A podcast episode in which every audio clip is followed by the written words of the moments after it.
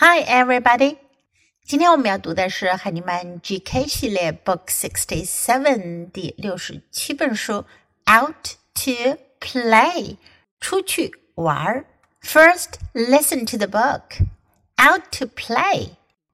I want to go out to play, said Bunny. You can go out, said Mom. Get your shoes. Bunny got her shoes. Get your hat, Bunny, Mom said. Bunny got her hat. Get your toys, said Mom. Bunny got her toys. Mom said, Look at the rain. You cannot go out to play, Bunny. Look, Mom, Bunny said. I got my umbrella. And she went out to play. Out to play，出去玩是每个小朋友都喜欢的事儿，对吗？这个故事讲的就是 Bunny 小兔子，它要出去玩。I want to go out to play.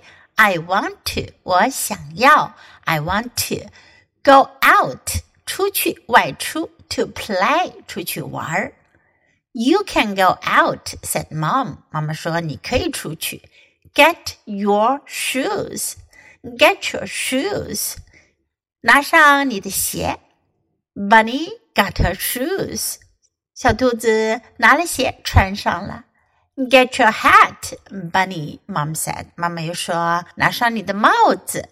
Bunny got her hat，Bunny 就去拿了她的帽子。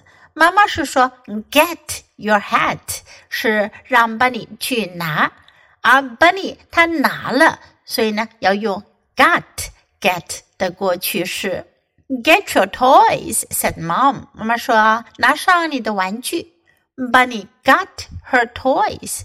小兔子就带上了它的玩具，拿上了它的玩具。Mom said, "Look at the rain." 妈妈说：“看，下雨了。” You cannot go out to play, Bunny. 你不能出去玩啦。You cannot. 你不能。Look, Mom, Bunny said, I got my umbrella. 小兔子就说了：“看看，妈妈，我拿了我的雨伞。I got my umbrella 伞。” And she went out to play. 她就出去玩了。Now let's read the book together, sentence by sentence. Out to play.